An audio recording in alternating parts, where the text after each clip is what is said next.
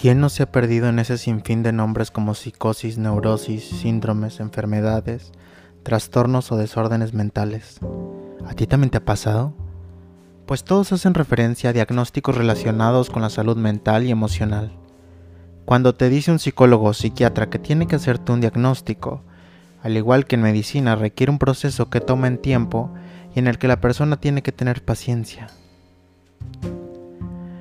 En medicina, tu doctor de cabecera o de urgencias hace un filtro de los síntomas que le hacen sospechar un diagnóstico probable y por eso te manda a un especialista que puede canalizarte a otro, que es el experto en tu padecimiento.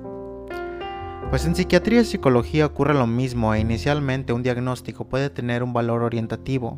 Los especialistas lo utilizan como un elemento de referencia para comunicarse con otros especialistas y hacer un diagnóstico final al paciente la edad, el estado de salud, el entorno sociocultural, el estado civil, el país, el entorno familiar o su trabajo dan como resultado un diagnóstico único para cada paciente y consecuentemente su tratamiento.